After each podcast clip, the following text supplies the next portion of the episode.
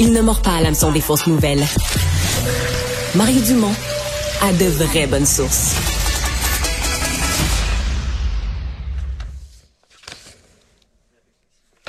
Alors tout de suite, on va parler à Maxime Delan, journaliste à l'agence QMI, euh, d'une histoire euh, qui, ma foi, a attiré mon attention, assez particulière. Ça s'est passé en Gaspésie, un couple qui a fui la police, mais finalement, ils ont été retrouvés, écoutez, ils ont été retrouvés dans, dans du grand foin, le de bord de mer, mais ce qui est troublant, ils ont été retrouvés, le couple, avec trois enfants. Donc, ils ont fui la police avec euh, trois enfants. donc, Maxime Delan, bonjour. Salut, Mario. Pourquoi fuyait-il la police? Ben, premièrement, particulière, c'est le bon mot hein, que, que, vous avez utilisé. Qu'est-ce qu'on fait? Qu'est-ce qu'on fait en famille un beau dimanche après-midi? On, on va au festival de Montgolfière, on va manger une crème glacée, on va au parc en voiture. Non, euh, cette famille-là, dans le fond, c'est le, couple a décidé de voler de l'essence euh, dans une station-service de Sainte-Anne-des-Monts en Gaspésie. Et donc, ils, volent de l'essence, prennent la fuite. Et évidemment, les policiers sont avisés par les représentants de la station-service. Le véhicule des suspects, à bord duquel se trouvent les deux adultes et les trois enfants, est rapidement repéré sur l'autoroute 132. Donc, le couple refuse de s'immobiliser. Et là, s'enclenche oh, une. Généralement, le, gars, le gars de l'Est du Québec va te reprendre. Généralement, on dit la route 132. La, la route, j'ai dit l'autoroute. La, route 132. Euh, mais bon, il y a une longue poursuite qui s'enclenche. Puis Mario, moi, j'ai couvert plusieurs poursuites policières depuis que, que, je couvre les faits divers. 70 kilomètres de poursuite, c'est long. J'ai d'autant plus long.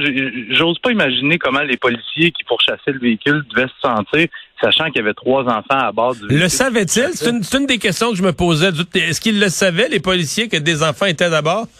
Ça, c'est une question euh, à laquelle je peux pas vous répondre. Euh, ça va être l'enquête qui sera le déterminer. Par contre, les, euh, les, les, deux adultes ou le conducteur qui est à bord de cette voiture-là, lui, a commis plusieurs infractions au code de la sécurité routière durant, durant sa fuite. Et là, ça dure pendant, pendant longtemps. Là, on parle de près de 90 minutes. Et à un certain moment, dans le secteur de Sainte-Félicité, euh, la voiture des suspects est retrouvée stationnée à l'arrière de l'église municipale. Et, mais la voiture est vide. Donc, il y a une opération de ratissage qui est mise en branle dans le secteur pour tenter de les retrouver. Et comme vous l'avez dit en introduction, euh, la petite famille au complet est retrouvée dans des hautes herbes en bordure du, du fleuve, puis ils se cachaient, là. On se cachait de la police. C'est quand même pas rien, là, les, les enfants. Il y a beaucoup, il y, a deux grosses affaires là-dedans. À part le, le, vol d'essence, tout ce qui est mal là-dedans, mais je veux dire, je parle par rapport aux enfants, là, comme parents, moi. D'abord, il y a l'exemple que tu donnes de, de mhm. fuir la police puis tout ça. Puis il y a la mise en danger de tes enfants dans une conduite erratique. Le gars probablement pas son cours de, de conduite de conduite extrême ou de conduite policière dans des circonstances extrêmes. Ça veut dire qu'il il fuyait la police en mettant à risque ses enfants, en commettant toute une série d'infractions, en passant sur des stops, des lumières, je sais pas, euh, avec ses enfants à bord. C'est sauté bien raide, là. Exactement. Puis là, on peut se demander qu'est-ce qui va devenir des enfants parce que là, le couple euh, va faire face à la justice. On, parle des accusations de fuite pour s'être sauvé de la police, euh, de vol d'essence.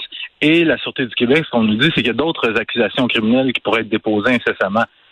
Donc, j'ignore pour le moment l'âge des enfants. Euh, mais vous aviez raison. Quel exemple ça donne aux ben enfants? Oui, quel euh? exemple ça donne?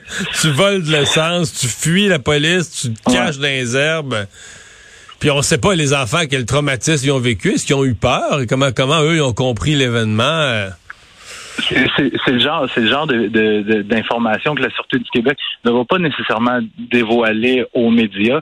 Euh, évidemment, il y a une enquête policière, mais on, peut penser, on peut penser que ça devait pas être le calme plat durant, durant toute cette chasse-là. Hmm. Est-ce qu'on en dévoile moins? Parce que justement, est-ce que dans un cas comme ça, est-ce qu'il faut protéger l'identité des enfants? Je pense que oui. Euh, probablement, étant donné qu'il y a des, des mineurs ben impliqués, on dévoilera pas l'identité des, euh, des, des, des, adultes impliqués. Mais chose certaine, ça fait jaser jusqu'à Montréal et j'imagine que ça doit faire jaser beaucoup en Gaspésie également. Dans la région de Matane, sûrement. Eh, merci beaucoup, Maxime. Salut. Plaisir, Mario.